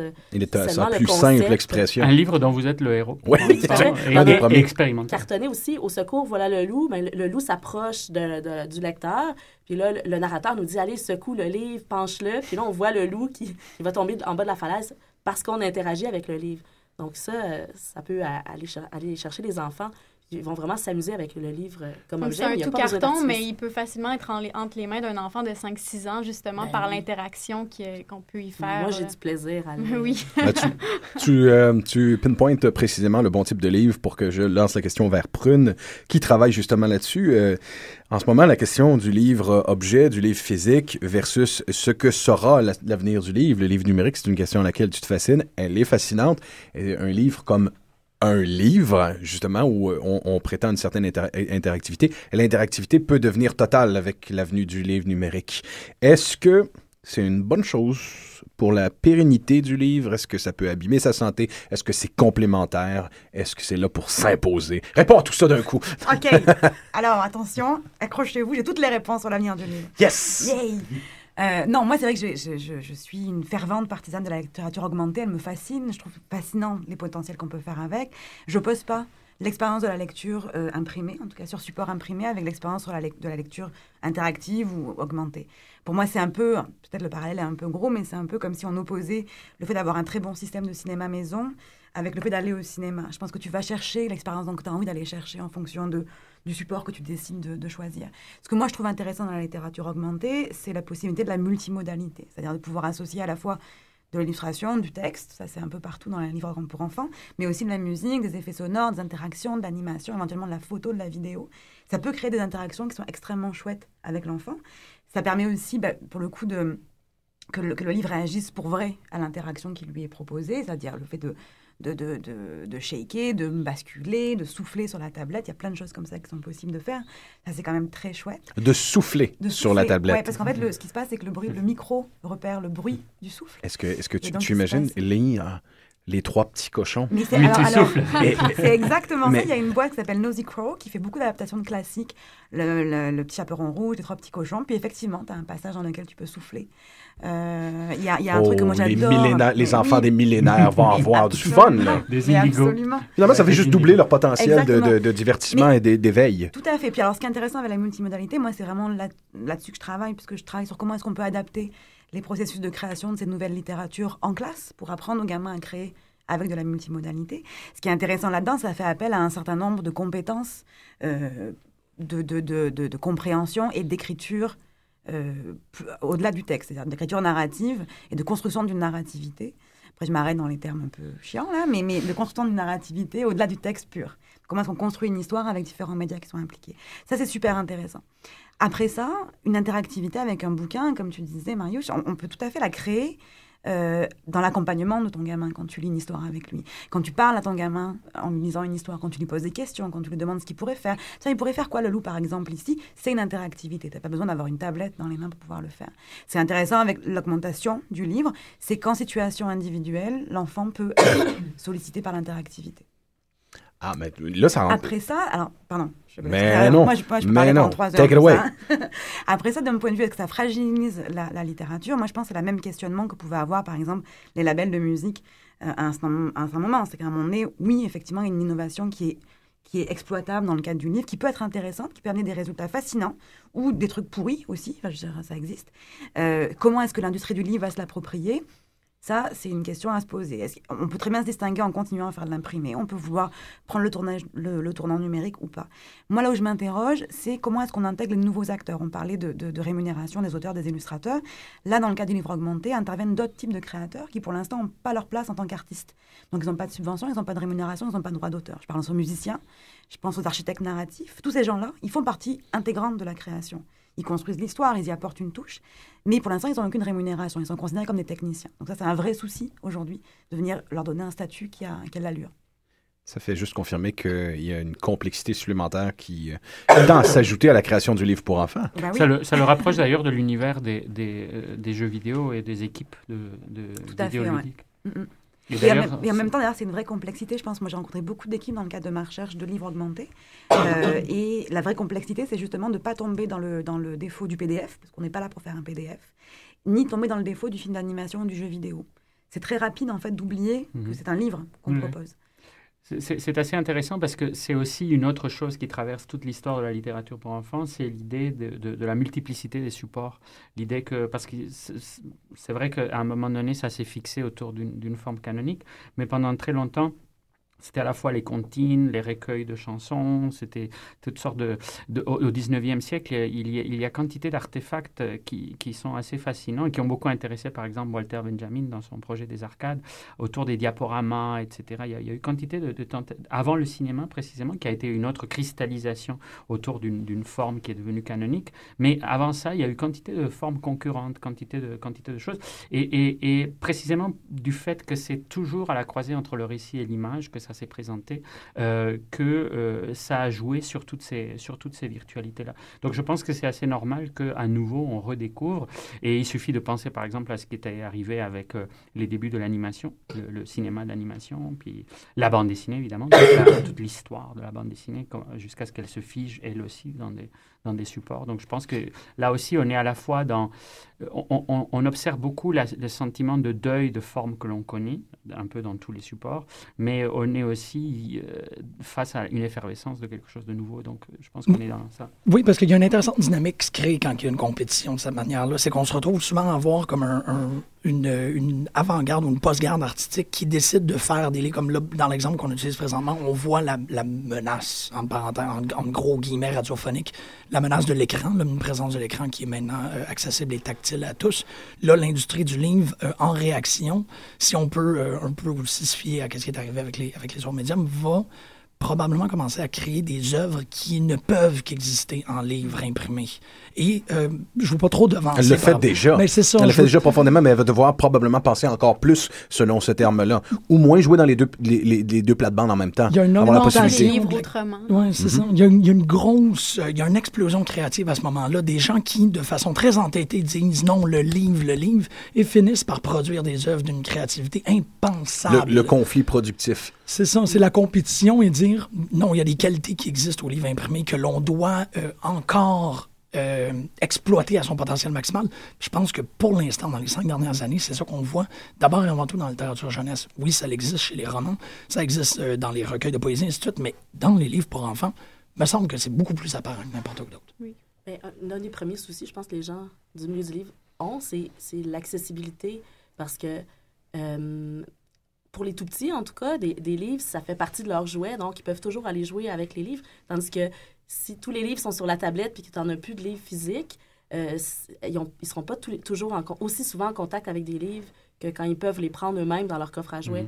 Donc, il faut faire attention aussi, euh, juste au moins à trouver le moyen que les, que les tout petits soient autant en contact avec des livres, sinon plus Oui. justement avec ça le peut amener livre- peut-être des nouveaux numérique publics, puis ça peut accrocher des enfants. complémentaire. C'est là. complémentaire. Parce que le- Surtout le- le- pour les dans- 0-3 ans. Ah, ouais, ouais. Parce que le livre pour enfants va, de- va- va être au centre d'une lutte des classes. Euh, Il y, a- il y a toute une catégorie de gens qui ne pourront pas se permettre nécessairement, effectivement, la tablette. Peut-être qu'effectivement, il y a un futur immédiat où tout le monde aura sa tablette, Star Trekien au possible. Mais effectivement, il y a une littérature qui n'existera pas pour, euh, pour toute une Et catégorie de aussi- En même personnes. temps, le, le- le livre pour enfants sur tablette est beaucoup moins cher à l'achat. C'est vrai. C'est-à-dire qu'effectivement, une tablette. Non, c'est vrai, une tablette aujourd'hui coûte effectivement est, à la- est chère à l'achat et ça, ça crée un problème euh, d'égalité par rapport à l'accessibilité au livre. Après ça, un livre interactif coûte entre 3 dollars et 6 dollars. Euh, Ah. Un livre, un album jeunesse peut coûter très cher. Je veux dire, c'est quand même un vrai budget. Il y a aussi. enfant en album Je parlais de jeunesse. l'accessibilité physique. Non, non, bien là, sûr, mais c'est pour, ça c'était pour réagir à ce Ouais. que disait euh, Ouais, Francis. puis de- de- pour enchaîner aussi avec ce qu'on disait tout à, tout à l'heure, que- c'est aussi un médiateur et que c'est un dialogue qui se fait autour de l'objet livre. Et ça, c'est- aussi quelque chose. C'est quand même, et nous avons souvent ici eu les débats euh, euh, technophilie versus technophobie, et on est les deux en même temps, comme je pense inévitablement. Je- absolument. Nous sommes totalement technophobes et nous sommes totalement technophiles, je pense en général. Et je pense que c'est quand même une, un des aspects essentiels, c'est que quand on parle de la déshumanisation possible de cette transition, c'est là le danger un peu de, cette, de renvoyer l'enfant à un pur euh, monologue autiste avec, avec le support de, l'écran, alors que le livre, ce qu'on imagine, c'est toujours cette image qui est peut-être un peu trop idyllique, parce qu'elle se produit peut-être pas toujours avec les horaires les, des, des gens salariés, etc. C'est peut-être pas autant qu'on le, souhaiterait, mais l'idée qu'il y a autour du livre euh, tout- une quantité d'autres choses qui se passent entre les parents et les enfants. C'est un objet qui sert à la rencontre. Ben ça. oui, dans le cadre d'une famille, mais aussi euh, à la bibliothèque, euh, en hors du compte, autour d'un objet. On peut euh, avoir plusieurs enfants qui interagissent. Je dois admettre que j'espérais absolument tout ce que vous dites. J'espérais que de- du sujet du livre jeunesse émerge finalement une conversation sur le livre, comme si euh, les enjeux allaient se jouer à travers de la littérature pour enfants, pour ensuite toucher la littérature consensuelle, la, la grande littérature. Puis finalement, ça semble être un petit peu le cas quand même. Hein? Oui, d'autant plus que ça a toujours été, les enfants sont les premiers lecteurs. C'est-à-dire qu'en fait, Voilà. les, les- les lecteurs de, enfants d'aujourd'hui seront les lecteurs d'ici, euh, d'ici très, très vite, en fait. Et, donc, euh, ça aussi, c'est, c'est quelque chose qui, qui, qui- qui va être essentiel. Je pense aussi que l'enfant aime le contact totalement physique de l'objet et que ça... La mâchouillabilité, je le cite à nouveau. Oui, oui, Faire puis- les dents. euh, Mais je crois qu'il faut juste pas, pas pour autant diaboliser le livre augmenté ou le livre Mhm. interactif. Non. Je pense que les deux expériences Absolument. sont complémentaires. Le livre interactif apporte d'autres choses aussi. Euh, le fait d'avoir des narrations, je parle pour un exemple euh, tout simple. Effectivement, oui, ça coupe, ça, ça, ça encourage peut-être moins le contact ou la rencontre avec le parent. C'est une possibilité. que c'est plus simple de laisser son enfant devant, un- devant un livre interactif où on va, il va entendre une histoire racontée. Mais un exemple tout simple, c'est les livres augmentés. Beaucoup d'entre eux, euh, quand il y a une narration préenregistrée, lorsque l'enfant entend la narration, le, li- le mot le mot se surligne ou le mot euh, prend une couleur différente. Donc il peut suivre en même temps quand il entend euh, la, la phrase, suivre les mots. Donc c'est un développement de compétences qui malgré tout est intéressant. Donc je pense vraiment que les deux expériences sont tout à fait complémentaires. Et moi c'est rigolo parce que plus je vois des livres augmentés, et notamment des œuvres natives, c'est-à-dire qui ne sont pas adaptés de livres imprimés, plus je me rends compte que des livres augmentés natifs, qui ont eu beaucoup de succès, finissent par faire une version imprimée. Ça, c'est intéressant. C'est-à-dire que commence par une application, ça marche beaucoup, hyper bien. Puis ah, ben, ça pourrait être intéressant d'avoir un support papier. Parfois, il faut un support papier qui répond avec l'application. Donc, tu as du contenu additionnel en passant ton, ton, ton iPhone dessus, par exemple. Ou parfois, ça fonctionne tout seul. Et c'est super intéressant. Et en fait, les deux, puis se rendre compte même de manière commerciale que finalement, les gens qui ont acheté l'application vont aussi acheter le livre imprimé. C'est ce qui est arrivé c'est en, pas du tout un souci. en bande dessinée avec les webcomics. C'est exactement le marché qui est en train de s'imposer avec. Euh, Mm. en tout cas, les grosses compagnies Marvel DC ont Mm. très, très bien fonctionné avec ce système-là. Mm. Euh, Il y a des gens qui continuent à, collectionner, à acheter le comic book à chaque mois, d'autres qui achètent en édition de collection, en trade paperback, et d'autres qui achètent en version augmentée. Tout à fait. Je pense de toute façon que ce qu'on va voir émerger, c'est une symbiose beaucoup plus perfectionnée des deux, des deux univers. Je pense que ces générations, précisément les, Ouais. les, Born Digital, vont, vont totalement euh, évoluer dans ces deux sphères parallèlement. Peut-être nous qui vivons ça comme des choses un peu conflictuelles, où on ne sait pas trop quelle est la part des choses, Ça même dans pas. notre propre... Ça ne sera pas pour eux. dans notre propre imaginaire. Eux, probablement, ils trouveront leur façon. Enfin, en tout cas, on leur souhaite, on leur espère. Je- J'ai j'ai- j'ai connaissance d'enfants dans mon environnement qui ont accès aux deux médiums et qui ont un rapport différent, justement, euh, au niveau de la de l'appréhension de ce qu'ils voient. Euh, donc, tu vas débarquer avec un enfant dans une librairie. Je, vais- je le vois souvent au raffin. Euh, et et l'enfant va littéralement avoir envie de se garocher sur absolument tous les livres, les toucher, les regarder. Il est dans un environnement euh, tellement ample, Mhm. tellement grand. Euh, l'enfant va regarder sa bibliothèque et euh, va euh, aller pinpointer avec une espèce d'inspiration soudaine de quoi il a envie de lire. J'ai- Je vois cette énergie-là et c'est une énergie différente pour le livre euh, augmenté, justement. Ça va chercher des stimuli complètement différents. Finalement, on va faire des génies. Mais oui. On espère faire des J'ai génies. toujours espéré que les jeunes ne vont pas faire le même. Là, on est au moment, euh, au moment euh, ludique de cette émission. J'ai envie justement d'entendre des suggestions, des incontournables, euh, des trucs, des trucs que vous connaissez, que vous voulez recommander particulièrement. Mais j'ai aussi une petite. Vous pouvez faire une espèce de top 5. On fait, on, tournera autour, de, on, fera un tour de table. Faites votre top 5, votre top 2, votre top 3 comme vous voulez. Mais moi personnellement, je veux entendre des trucs un peu fringe aussi. J'aimerais des recommandations, des, des recommandations de livres qui sont Oh my God, this is so weird. Quelque chose qui. euh, J'aimerais en, en connaître quelques-uns. C'est pour moi autant que pour les auditeurs, n'est-ce pas? tu veux commencer? Moi, je. je tiens, Pierre-Alexandre, je veux tes recommandations. Alors, ben écoute, on va gâter euh, les auditeurs et l'animateur, mais surtout les auditeurs. Vraiment, c'est pour les auditeurs que je les- dire ça. Donc, un album que, ironiquement, qu'on a eu beaucoup de difficultés à la librairie à vendre aux collectivités, donc les bibliothèques et les écoles, parce que justement, on savait, on n'avait aucune idée à quel public ça s'adressait. C'est On voit tes fesses de Vincent Malone, qui, à mon avis, est- Il y a des cris de joie là. c'est- Génial, on s'entend que ce livre-là, ça parle de fesses. C'est tout. là. C'est C'est juste des- des c'est fesses. c'est plein de mises en situation où on voit les fesses des gens. Ah oui. Personnellement, mon préféré, on est en Écosse et il y a le monstre du Loch Ness qui sort la tête de l'eau. Il y a un Écossais avec le kilt et tout. Là, le kilt est relevé et le, le monstre du Loch Ness, en parfait British, dit Pardon me, on voit, je vois ton fesse. Je vois ton vois fesse. avec vraiment fesse. la prononciation très british. Ou sinon, il y a une. euh, une euh, il y a un maire qui vient couper le ruban pour inaugurer un, un bâtiment. Et euh, là, on sent que ça se passe en France parce qu'il y a le paysan sur son tracteur avec le béret. Oh, pardon, monsieur le maire, on voit vos fesses. C'est vraiment. on se dit- c'est- Et ce que je trouve intéressant, c'est pour moi, c'est très fringe parce que c'est cet album-là, la sortie chez Seuil dans la collection L'ours qui pète. Donc, on Que la voit collection déjà. de Vincent Malone. Mais c'est vraiment, c'est ça. Ça. Vincent Malone comme auteur fringe, déjà là, à la base, on a du fun. Vincent dois admettre- Je, caca. je dois admettre que je suis très content de voir qu'il y a une dédramatisation dans la littérature pour enfants du processus de digestion. Ah, Et qu'on a. écoute, Kiki et Kaki, c'est encore Oui, il y a une réappropriation du plaisir de parler euh, à son enfant de, son, de sa digestion et de ses excréments, et c'est tout à fait sain. fonctionne. Le grand voyage de une- Caca. Le grand voyage de Monsieur Caca. Tout le monde s'appelle Caca. Tout le monde s'appelle Caca. La, taupe, qui s'était fait caca sur la tête, oui. qui voulait savoir qui a fait caca sur ta tête, qui, est un, qui est un excellent whodunit.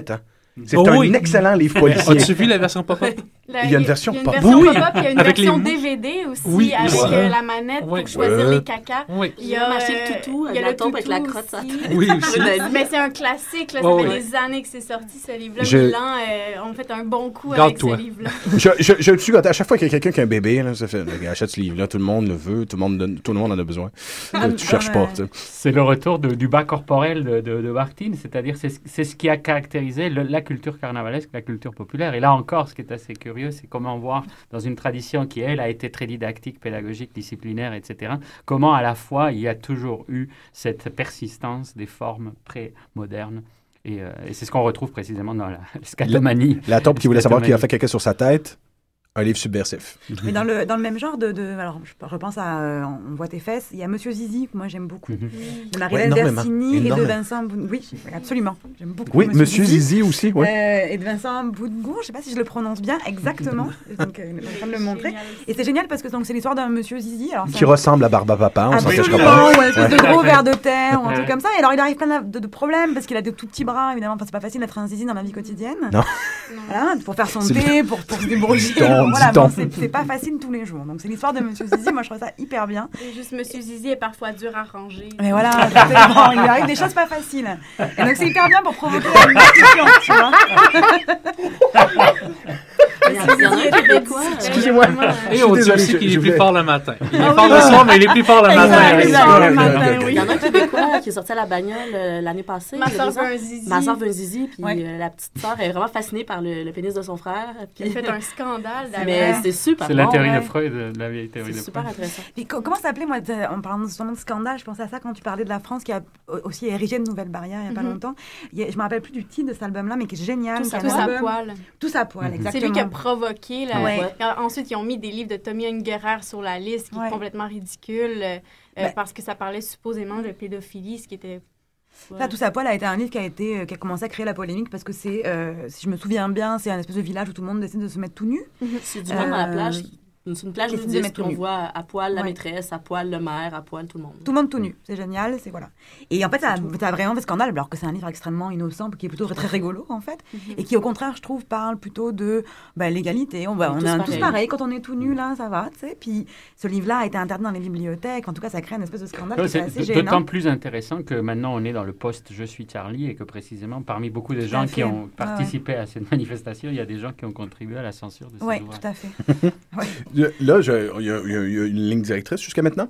Euh, on, on voit tes fesses, Monsieur Zizi. Mais Euh, tout ai ça- un autre. Ah, t'en as, ben, j'en ai un autre. Dans moi. les livres subversifs, ben, peut-être. Ben, c'est- le Petit Tabarnak qui est sorti Oui. l'année passée de Jean Goldstein, qui est l'illustrateur des, des débrouillards.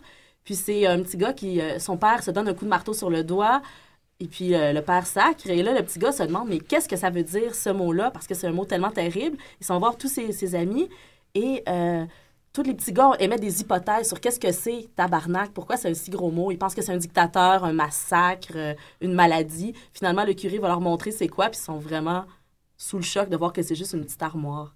C'est C'est vraiment magnifique, ça. Mais dans les je absolument pense pas que ça a magnifique. la symbolique de la chose est le- incroyable. Moi, je l'ai le fait lire à des titre- enfants, les le enfants. titre laisse froid vraiment les parents. C'est un, c'est Les un- enfants l'adorent. On espérait vraiment un- des bonnes ventes en librairie. Là. C'est, ça a été très mitigé. En tout cas, chez Raffin, là, on essayait de le pousser le plus possible. Euh, c'est un livre qui est, qui est vraiment incroyable pour juste pour la signification du tabernacle, là, finalement. L'avez-vous euh, l'avez-vous euh, eu en Oui. magasin? Oui, Même chose, j'imagine? Non, on a Le- petit le tabarnak même est rébarbatif? Mais Non, il est en nomination dans le prix du livre Jeunesse des bibliothèques de Montréal. Mhm. Les bibliothécaires, on l'a, on l'a moussé. Ça a l'air de, l'air de souligner l'importance culturelle qu'ont ces symboles et ces mots euh, au Québec. Le livre est, est vraiment très important, en fait. Mhm. Et pendant qu'on est en train de parler de symboles, euh, c'est pas tout à fait dans la thématique, mais il faut souligner les, euh, le grand Antonio d'Élise Gravel. Mm. C'est particulier, mais Souligner, congratuler Ouais. au-delà de toute description. Et, et le tu peux aussi, parce que je voulais en parler tantôt quand on parlait des, des, des PDF, quand on parlait de, de, de, de genrer D'ailleurs, Gravel officie absolument dans tous ces milieux-là, hein, Oui. avec une aisance euh, égale. Justement, Prune suggérait des livres qu'on pouvait télécharger, Oui, les peux. Gravel. Exactement. C'est ça, c'est le, c'est le tu peux. En fait, qui, je pense que c'est une extrapolation sur un truc qu'elle a fait pour sur ton mur, euh, qui Oui, est comme un, un petit panneau où elle explique qu'est-ce que les filles peuvent être, peuvent puer, elles peuvent crier, ainsi de suite. Euh, mais le, parce qu'on est dans, dans l'importance euh, du, du- du patrimoine culturel québécois avec le tabarnak, ben, le, le grand Antonio, encore peut-être un peu un fait vécu, mais de terminer ce livre-là et de dire à ma fille que quand je prenais l'autobus pour aller à l'école secondaire, je le croisais, fait une interactivité aussi étrange que ça peut sembler. Il y a comme un OK, c'est à l'extérieur du livre, cet homme-là existait pour de vrai. Le banc de beigne est véridique, est véritable, tu peux aller visiter. J'ai l'intention de faire un pèlerinage là cet été avec ma fille, mais euh, le, le livre, là, ici, peut-être dans les, les suggestions, c'est le livre pour enfants qui nous apprend quelque chose sur notre, sur notre histoire. Oui, absolument. Euh, et pas, pas des trucs comme la minute du patrimoine euh, financé par Non, mais Harper, ce, que- vraiment ce que- comme ce qui est intéressant, c'est qu'au Québec, au, au Québec, on a un- un- au Canada, on a un, historique très, très fort du mythe de l'homme fort. Mhm. euh, du mythe de l'homme capable de, de prouesses physiques démesurées. Et c'est souvent des individus qui ont connu énormément de souffrance et qui ont été célébrés par euh, une certaine couche de la population, une certaine couche de notre société, mais qui ensuite deviennent essentiellement des parias, des histoires, des, des, légendes. Mais ce livre-là est extrêmement touchant, est extrêmement triste aussi. Il parle pas juste euh, effectivement du grand Antonio. En fait, il permet d'expliquer aux enfants un peu, d'aborder le sujet de, évidemment, de l'itinérance parce que c'est comme ça que la vie d'Antonio euh, euh, s'est terminée. C'était essentiellement itinérant. Mais ça permet aussi, et je trouve que c'est un, processus inversé à celui du Père Noël, c'est ce que je veux dire. Euh, si tu lis le grand Antonio à ton enfant et que tu ne parles pas du grand Antonio, un jour, lorsque son appréhension pourra, le, pourra être à jour, tu lui montreras des photos et des vidéos du grand Antonio. Ben, et de se rendre compte que cette légende-là existait pour de vrai. En reprenant un peu le processus que Spiegelman faisait dans Mouse, il y a une photo d'Antonio qui est en en train de faire une espèce de rébedonnant autour de trois éléphants à la fin. Ce document d'archive-là vient vraiment euh, officialiser la, figure chez l'enfant. Ça, euh, il, est, il est très, très présent. Il y a un autre truc qui est très, bien fait, je dirais, si je peux lancer des fleurs à ce livre-là, c'est cette idée-là sur euh, d'aborder la mort, mais d'encourager de, un imaginaire autour cette présence-là des extraterrestres qui lui a ramené sa force et que potentiellement Antonio n'est pas décédé, mais a seulement quitté pour retourner à cette race-là. Et même Je m'en sors j'aime beaucoup euh, aborder ça euh, avec ma fille. Antonio n'est pas Antonio n'est pas décédé puisqu'il est dans le livre puisqu'il est le personnage du dit livre. Sa légende et sa pérennité est assurée. Oui, oui, c'est ça. C'est ça. Tant que l'on parlera de moi, you're not dead until you're, uh, until you're forgotten. Ben papa, maman, est-ce que le grand Antonio pouvait tirer vraiment des autobus avec ses cheveux? Ben oui. Oui. c'est oui, oui. C'est ça. Ça fait que là, la barrière avec la fiction, la réalité, euh, le, le véritable conte. Exactement. Il y, a, il y, a, un brouillage entre les deux. Mais là, le parent peut venir intervenir. Ce processus, moi j'aime beaucoup euh, dans le livre pour enfants, ce processus-là de juxtaposer une photo euh, d'ailleurs, c'est toi qui m'as fait découvrir Silverstein et The Giving Tree, mhm. qui, est probablement considéré comme un des grands classiques de la littérature pour enfants.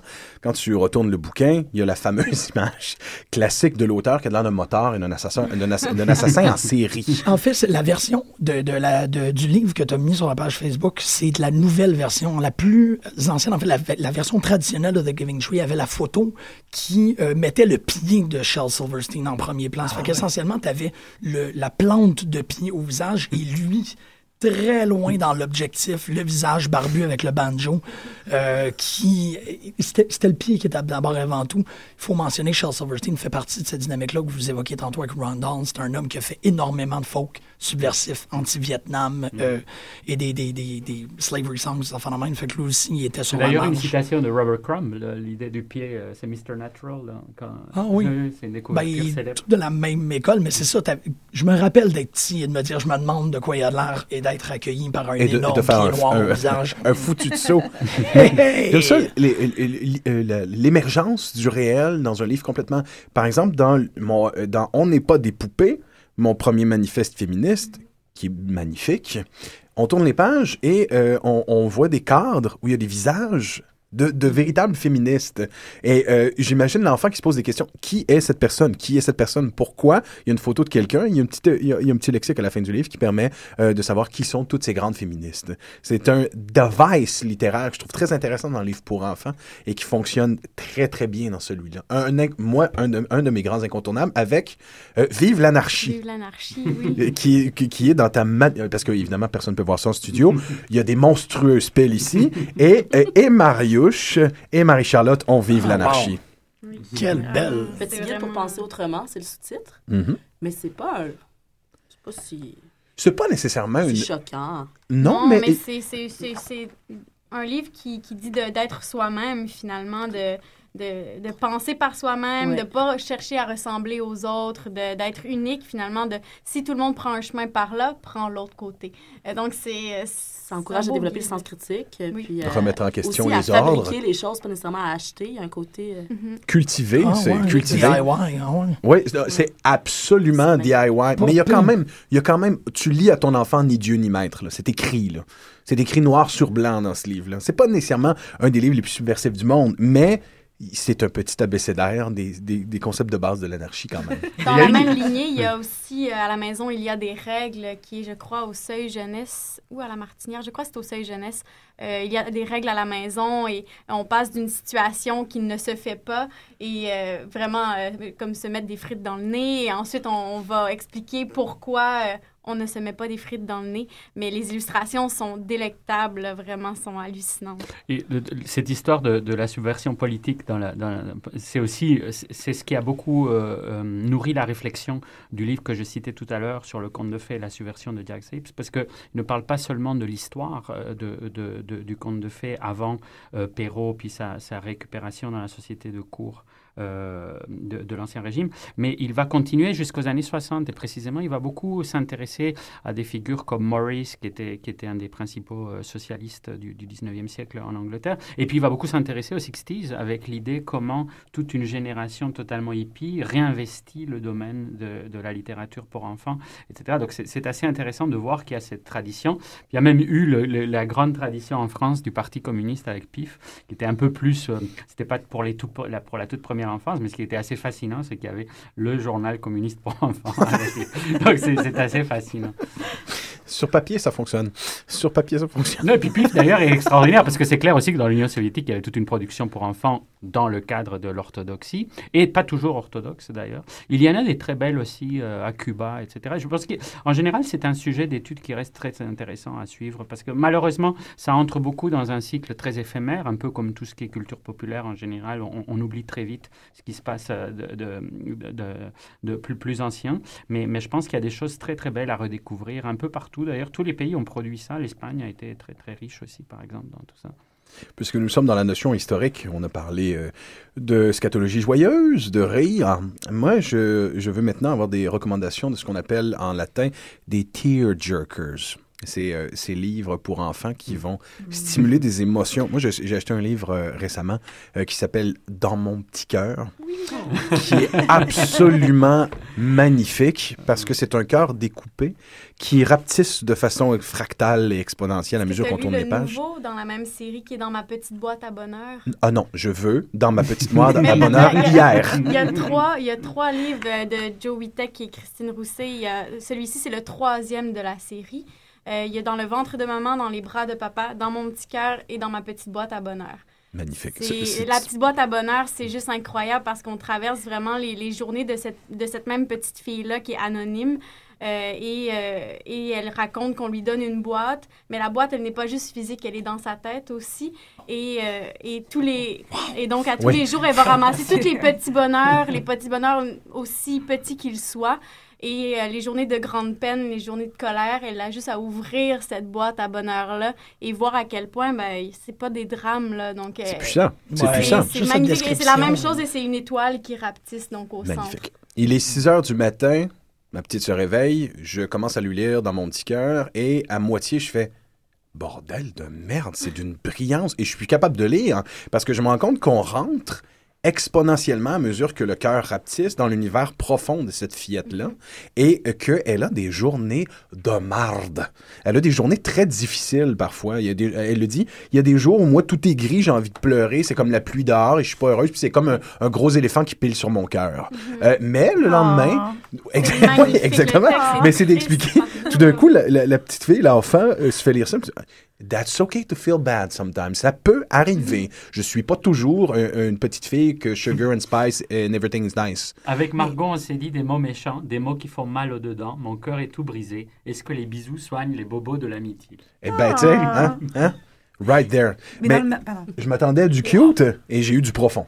Mais dans le même genre, qui, est très cute et très profond en même temps, alors pour le coup, en livre interactif, un truc qui s'appelle Moi j'attends, euh, de Serge Bloch et David D. Cali, je pense que ça se dit comme ça. C'est hyper joli, c'est pour les tout petits, puis c'est un design très minimaliste aussi. La seule portion interactive, c'est un fil rouge. Littéralement, une fil rouge en photo que tu peux déplacer avec ton doigt pour passer d'une page à l'autre. Donc tu suis un fil rouge, c'est super joli. Et Moi j'attends, c'est sur la solitude et sur l'attente. Donc c'est moi j'attends la fin de la pluie pour aller jouer dehors. Moi j'attends qu'il soit 4 heures pour avoir mon chocolat chaud. Moi j'attends que maman rentre. Moi j'attends d'être grand. Moi j'attends de... Et écoute, moi je, je- voilà, moi j'ai versé une larme en jouant avec mon fil rouge. J'étais comme oh my god. Il y a tous les euh, livres de Claude K. Dubois aussi pratiquement ouais, ouais. tous les livres de, ce- de cet auteur-là sont, entre autres, euh, Pas belle, que j'ai redécouvert récemment. Euh, je l'avais déjà feuilleté il y a quelques années, puis je l'ai relu c'est- il y a peut-être deux, trois semaines. Ce livre-là, euh, c'est vraiment sur l'acceptation de soi et c'est une petite fille qui, d'emblée, ne se trouve pas belle. Et, et pour elle, c'est normal que son papa la trouve belle parce que c'est son papa. Et son papa questionne toute cette espèce de réflexion-là que la petite fille a sur elle-même, qui voudrait tant ressembler à sa grande amie. Et euh, il y a des phrases, entre autres, marquantes dans le livre, comme en, disant euh, Mon papa dit que mon visage est, comme, est pas comme une carte postale. Donc, euh, je peux, il va changer avec le temps. Je vais le voir toujours de différentes manières, mais les gens me voient différemment aussi de ce que je me vois moi. C'est un livre magnifique, très, très minimaliste au niveau des illustrations. Euh, il y a une illustration, entre autres, qui est vraiment frappante où elle dit Je voudrais disparaître. Et c'est vraiment juste elle qui apparaît trois fois. Et la troisième fois, elle est vraiment pratiquement effacée. Et euh, juste cette illustration-là, j'en ai pleuré. Là. C'est- Mais il y a quelque chose dans les- la vivacité des émotions évoquées dans la littérature pour enfants qui est très poignante. Mhm. Euh, il y a beaucoup de ces livres-là, effectivement, on disait, on disait tantôt je, je t'aimerai toujours, ou je vais toujours t'aimer, ou je t'aimerai toujours. Je t'aimerais toujours. Je t'aimerais toujours. Ouais. Euh, il y a un, un sens du rythme. Les illustrations sont très naïves dans ce livre-là. Elles ont rien d'aussi euh, expérimental ou spécial que plusieurs des livres qu'on évoque, comme par exemple dans Mon petit cœur. Mais il y a quelque chose dans le sens du rythme, dans le développement de l'histoire, qui fait qu'on voit une vie euh, se dérouler sous nos yeux dans ses émotions les plus violentes. La perte, le décès, euh, le sentiment de, de- de- d'être abandonné. Mais c'est une tradition très forte. euh, on associe très souvent avec Andersen. Et Andersen a beaucoup été étudié par rapport au fait de, de- sa souffrance, de son homosexualité, dans un contexte évidemment très homophobe, etc. Toutes ces histoires de, de loser total et de gens qui inadaptés, la petite sirène, et, et- et- etc. C'est aussi le cas des, des, des contes pour enfants d'Oscar Wilde. Le cas C'est- de, de Dickens, C'est le cas, d'où oui, l'expression it, hurt, it hurts like the Dickens. Mm, Oui, oui, tout à fait. Puis d'ailleurs, la, la grande tradition euh, totalement euh, masochiste des, des, des enfants qui ont perdu leurs enfants, sans famille, de Hector Malo, enfin, il y a eu quantité de déclinaisons. Aussi dans le cinéma d'animation, il y a eu beaucoup ça. Euh, le, le qui cherche sa maman. ça, Merci les Japonais. ouais. Merci les Japonais. Et, et je, sais que je l'ai mentionné tantôt, mais euh, et, et le souper était encore chaud, la dernière phrase de Where the Wild Things Are. Le, le- Oui. Tout ce, ce parcours-là où le jeune garçon, euh, je veux dire, c'est- aberrant. Euh, la description précieuse et fragile de l'état de ce, de ce jeune Max-là. L'adaptation cinématographique est extraordinaire par ailleurs. Je suis totalement d'accord avec toi. C'est, mais et c'était, en fait, euh, si on, on parle des, des parallèles ou de, de l'arrivée à l'âge adulte, le film était un rappel très très fort des euh, de qu'est-ce qu'on s'était fait euh, exposer en, en jeunesse. Le, le- j'ai, j'ai trouvé que le, le film de Spike Jones était comme un, un espèce de est-ce que vous vous rendez compte de qu'est-ce qui a été lu? Et euh, cette phrase-là et le souper était encore chaud. Euh, la phrase de sortie de, de Max et les Max Monstres, ou Where the Il est Wild assez- Things Are, il est ça assez- n'a pas d'allure. C'est assez surprenant, euh, il n'est pas surprenant du tout, mais c'est- c'est c'est- c'est fascinant de voir que dans- sur, euh, sur Internet, lorsqu'on cherche des listes, euh, il se hisse euh, Il presque systématiquement dans les trois premiers. Il est parfait. C'est un livre parfait. C'est un livre où chaque mot est mesuré par chaque illustration. C'est un livre qui est important aussi pour euh, de voir un enfant qui exprime de la colère. Je pense que c'est ça a été marquant dans l'histoire de la littérature jeunesse. oui, et de correctement Ben, aborder C'est un, livre chose. nécessaire- c'est un livre nécessaire, effectivement. Ouais. Non, non, Parce moi, je- qu'avant, c'était beaucoup plus des livres moralisateurs. Puis euh, je pense que ça a marqué une rupture, ou en tout cas, ça a ouvert euh, sur beaucoup d'autres choses. Mais tu parlais de rythme aussi, c'est que souvent, il y a tellement peu de mots dans les livres pour enfants que le texte est ciselé, puis les mots sont vraiment choisis. A- Il faut exprimer beaucoup en peu de mots. Donc, euh, Pour le moins qu'on arrive avec un, intelligent. un- un préjugé Mm. Et une Ouais. indisposition au genre où on, on pense seulement en termes de mercantilité. Ben, Euh, on, on- on- on se fait prouver très rapidement que c'est pas le cas. Ouais, je suis d'accord. Puis pour revenir aussi avec euh, Je t'aimerai toujours, un autre album, moi personnellement, je, je le propose, mais avec des trémolos un peu dans la voix, c'est Les bras de papa de Jadoul. Ah oui. C'est le texte, c'est des onomatopées. C'est vraiment que ça. Là. Mais c'est un gros tout carton. Là, je mets mes- avec mes mains, ça sert à rien, mais c'est un gros tout carton. Oh, mais nous, on a du Euh, plaisir. ouais, on, on sent ton enthousiasme. Merci. Donc, un gros tout carton. Les couleurs sont vraiment, c'est c'est des couleurs très, euh, très éclatantes aussi. Donc, c'est au début, euh, dans les bras de papa. Et là, on voit, les, on voit juste les mains et les bras. Donc, là, c'est au début, c'est les bras du papa qui bercent le bébé. Et là, il, ch il chantonne. Donc, on a l'onomatopée pour la chanson. Après ça, hop, donc il lance dans les airs, il rattrape, euh, il donne à manger, donc le bruit de, de le béquet et tout. Et à la fin, où là, à chaque fois, là, ça revient un peu, c'est que à la fin, justement, il le laisse aller. Donc, on a les bras du papa. Tu l'évoques, tu l'évoques, j'ai de la misère. Tu ne fais que l'évoquer et j'ai de la difficulté, là. Donc, Les bras de a- papa. ouais. Ah mon Dieu, il va vraiment falloir établir une sacrée foutue de liste à la fin de cette émission-là, parce que toutes vos suggestions seront notées. Hein? Et, et on, Et, et, et Mariouche, euh, J'en ai pas qui font pleurer, mais j'en ai un qui fait un peu peur pour les tout petits, des loups dans les murs. C'est- de Neil Gaiman, Neil Gaiman. par Dave Parce McKean. que la Oui. peur, Mais je- la euh, peur chez le livre pour un enfants. côté vraiment sombre, ténébreux, une famille, euh, la petite fille, elle avertit toute sa famille qu'il y a des loups dans les murs de la maison, personne ne la croit, et finalement, c'est vrai, les loups sont là. Euh, c'est- aux éditions Delcourt. est extraordinaire. Ben, Dave McKean et Neil Gaiman euh, sont des vieux compagnons de route bon qui rentrent précisément dans la, la- la piste analytique euh, que tu lançais tout à l'heure, la- Oui, oui. les héritiers anglo-saxons Mm, profonds de cette littérature. D'ailleurs, Sandman est entièrement traversé par l'univers de la littérature pour enfants. C'est tout le temps une, une replongée métafictionnelle dans ces univers-là. Et ils ont revenu, et d'ailleurs, ce n'est pas le seul qu'ils ont fait. il Ils en ont fait un autre qui Ouais, est très c'est ça. drôle. Le jour où j'ai changé mon père contre deux poissons rouges. Oui, oui, qui est exact. vraiment comique. Euh, c'est un peu le même genre d'illustration, mais je trouve que ce livre-là, il peut être assez terrifiant pour les tout petits, Oui, oui, mais tout à fait. pour ceux qui aiment se faire peur. Pas trop épeurant, juste Ouais. assez. Tim Burton aussi, quand il s'est je- remis à faire euh, les histoires euh, Oyster. Je vous donne en euh, mille. Il y a même. Clive, même Clive Barker dans la mouvance anglo-saxonne a aussi donné dans le, dans le département de la peur pour enfants, un peu plus, un- quand même un peu plus euh, pré-ado, mais des livres absolument exceptionnels qui s'appellent Abarat. Euh, en fait, euh, c'est Clive Barker. Mais il y a un âge un peu plus bas que pré-ado où c'est possible, je pense, de lire cette histoire-là à son enfant et de lui montrer les images. C'est, euh, bon, je fais, je, je- je fais ça comme ça, brûle pour point, mais je pense qu'un enfant de 7-8 ans peut tout à fait entendre l'histoire. C'est pas horrifique à ce point-là. On est dans le, les mêmes plates-bandes qu'Alice au- qu'Alice au Pays des Merveilles euh, et que le Magicien d'Oz, euh, mais avec un, un plus-value euh, typiquement barkerien. L- l'idée derrière est- l'idée derrière le livre est assez exceptionnelle. Clive Barker ne dort pas bien et quand il se lève en plein milieu de la nuit, il peint. Il peint ce qui l'empêche de dormir. Il a fait plusieurs centaines de milliers de peintures qui ne lui servent à rien, qui sont parfois un peu manquées, qui ne, qui ne se vendent pas, parce que c'est un très bon peintre aussi.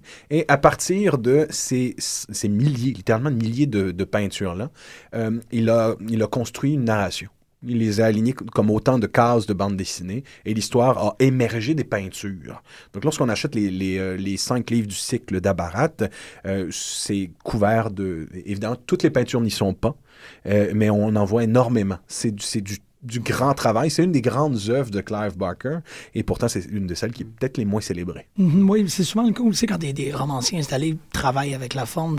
C'est drôle parce que comment tu le décris, ça me fait penser à The Slightly Irregular Fire Engine de Donald Barthelme, qui est comme un gros travail qui n'a pas trouvé exactement si c'était adulte, si c'était enfant, si c'était quelque chose qu'un adulte doit lire à son enfant, mais avec énormément de précautions, bien énormément de comme texte liminaire, je dirais, d'explications. Mais ça, ça va dans la même direction. Il y a des, des gens de littérature qui ont décidé d'explorer l'inquiétant et comme si c'était essentiellement un matériau. Là. Oui, ce serait presque l'objet d'une d'une émission au- aussi in- intéressante à faire, l'influence de cette littérature pour enfants sur la littérature Absolument. des adultes, parce que précisément, on évoquait quantité d'auteurs ici, Crumb lui-même, etc., qui sont euh, presque dans la euh, l'idée de revisiter systématiquement l'univers de leur enfance et de plonger dans les euh, dans, dans les aspects euh, sombres, etc., de cette euh, de cette de cette littérature pour se ressourcer en tant que Ouais. en tant qu'auteur. Cette émission absolument fascinante aurait pu durer encore une heure et demie. Clairement. Euh, et euh, bien que nous n'avons pas euh, prétendu à quelconque forme d'exhaustivité, je trouve que la couverture est exceptionnelle. Je vous remercie tous d'y avoir participé. Et avant de quitter, je vais quand même vous poser chacun une question terrible. Dieu descend. Euh, non, on va, on, on va, on, on va, on va torquer ça. Mohamed descend. OK, OK, Allah descend et fait Bon, ben, euh, bande de connards, je vais vous oblitérer jusqu'au dernier. Votre seul espoir de salut, c'est un seul livre pour enfants que je dois lire et qui va me prouver que vous valez pas de la merde. Je veux le dit livre. C'est pas le plus le Un Dieu de l'Ancien. Testament, ça. Un tu après très, l'autre. très bien le Dieu de l'Ancien Oui, oui. Testament. après. Mais non, mais en fait, ça peut être le, dieu- le dieu du nouveau qui fait une farce. Euh, mais je, je- je veux votre suggestion de? Le livre, le livre. Comme ça, ils vont, ils- les, les auditeurs vont avoir cinq livres incontournables pour leurs enfants. Les 50-50. Terrible. C'est pour ça que je vous ai laissé comme un 3-4 minutes là, pour élaborer. Ah, c'est une très bonne question, parce qu'en fait, euh, euh, pouvez-vous sauver l'humanité avec un livre pour Oui, enfants? absolument. je pense, C'est ma putain de question. Je veux entendre le livre. Oui, absolument. Ouais, c'est, c'est- Mhm. ah, et, et on va on continue à laisser les panélistes penser, à part si vous avez une réponse. Qui... Ah, moi, je veux des réponses, une, là. ai Ouais, il y Ouais, a une réponse qui c'est bon. Ben, je, je dirais, ne laissez pas le pigeon conduire le bus. Oui. C'est mon plus grand succès d'heure du compte. Puis c'est un livre que j'ai même lu à mes amis dans un party. Parce que c'est un livre interactif où le lecteur euh, interagit avec les petits spectateurs. C'est le pigeon qui veut conduire l'autobus, mais au début du livre, le, le chauffeur de- du bus nous dit de ne jamais laisser le pigeon conduire l'autobus. Et là, tout le long du livre, le pigeon essaie de nous convaincre qu'il peut conduire l'autobus en faisant du chantage émotif. Euh, c'est tous les trucs que les enfants utilisent pour euh, faire changer un non en oui. Et là, c'est le fun parce que c'est les enfants qui doivent dire non tout le temps au pigeon. Moi, D'ailleurs, il y a une- J'adore ce livre. C'est un livre extraordinaire à raconter en heure du compte. Il y a une très belle application qui va avec ça. Il y a une très belle application euh, iPhone, iPad qui a été faite à partir de ce bouquin-là, qui réagit avec le livre. C'est L'univers, du coup, devient... C'est comme une variation à la Raymond Queneau d'un livre de Patrick Suskind. Je sais pas trop de quoi tu parles, mais moi, c'est un succès fou à chaque fois que je l'ai C'est raconté à des enfants de 3 à 12 ans. Ne laissez pas le pigeon conduire le bus, j'en veux d'autres. Give me more. Moi, en plus de tout ce qu'on vient de dire, là, je dirais pas qu'il va sauver l'humanité, mais je pense que c'est quand même un incontournable. C'est Go the fuck to sleep. Ah oui, oui. Sleep, qui est Go. de Adam Mansbach, je me souviens plus du nom ex- exactement, euh, et qui a fait l'objet d'une sublime lecture par LeVar Burton, qui est Ouais. absolument fantastique. LeVar Burton qui faisait à l'époque, pour ceux qui ne le savent pas, euh, qui jouait dans Star Trek Next Generation, évidemment, le personnage de Geordie LaForge, mais qui était aussi l'animateur de l'émission de lecture pour enfants de Reading Rainbow. Qui est une émission en soi-même aussi. Oui, absolument. L'importance et le scope, la- le- ce que représente Reading Rainbow Donc, pour le voir le, le- le- l'afro-américain aux États-Unis, le moins ghetto du monde, le plus près des enfants, le moins, le, le plus universel du monde, lire Go the fuck to sleep, ça, ça a donné une coupe de cauchemar à, plus, euh, à toute une génération. en fait. Mais c'est un livre formidable parce que c'est un livre qui vient complètement tourner en dérision le fait qu'il faut effectivement aller se coucher. C'est un livre extrêmement drôle qui en même temps, un- un- je trouve, un- un- inclut de la subversivité un peu. Là, on dit quand même des gros mots. Là, c'est pas Ben oui. Voilà. Mais c'est extrêmement drôle. Mais à la fin, il faut quand même que fuck to sleep. Go the fuck to sleep. Ok. Qui peut être le conseil pour la divinité qui est évoqué. Exactement. Go the fuck to sleep. Un dernier. Qui sera le vainqueur de cette Ben, dernière je vais recommandation? peut-être. euh, et je vais assumer totalement mon côté. Oui. Oui, je vais assumer totalement mon côté euh, scato en jeunesse avec Le loup qui mangeait n'importe quoi de Manu Larsenet. Ah oui. Ah ben, Euh, Larsenet. Personnellement, du scato en Alex servi en alexandrin, je peux pas demander de mieux. et je suis sérieux, vous le lirez si vous me croyez pas. Le loup pète, rote, morve, se ronge les ongles et le tout en alexandrin, c'est sublime. Ça fait passer à une journée dans mon salon. Euh, donc, Marie-Charlotte, le tien? Ben, moi, je vais vous conseiller Annie de Elizabeth Ross Stan- Stanton. Puis ce livre-là, je le dois à Patrick Isabelle qui me l'a mis entre les mains à la librairie de Verdun. Euh, je l'avais jamais vu passer. C'est un livre qui m'a fait crouler de rire. C'est mon, c'est mon coup de cœur vraiment de cette année. Ça risque d'être mon coup de cœur pour un bon nombre d'années. C'est une poule qui s'appelle Annie et elle a des bras. Et elle naît avec des bras et En c'est sa position grande... christique d'ailleurs. C'est Oui, sa grande, grande différence et, et euh, c'est tout, euh, tout la- l'album est sur le, son drame d'avoir des bras et non des ailes parce qu'elle peut pas faire comme les autres. Et c'est de voir le petit poussin avec les bras qui traînent derrière. euh, et à la fin, finalement, ben, c'est chouette d'avoir des bras. Elle peut transporter une sacoche, avoir un parapluie et appeler un taxi. Et Donc, c'est- l'essentiel d'avoir des bras, avoir une sacoche, un parapluie et appeler un taxi. Donc, c'est à hurler de rire cet album. Euh, C'est vraiment très, très beau. C'est son premier album en plus à cet auteur-là. C'est vraiment très beau. Merci à tous de vos excellentes suggestions, de vos opinions et de nous avoir permis de nous orienter dans un monde qui peut être un peu déstabilisant pour le nouveau parent. On se retrouve la semaine pro- dans deux semaines. Oui, on va aller écouter l'ABC de M. Pizza de O'Hara Hale.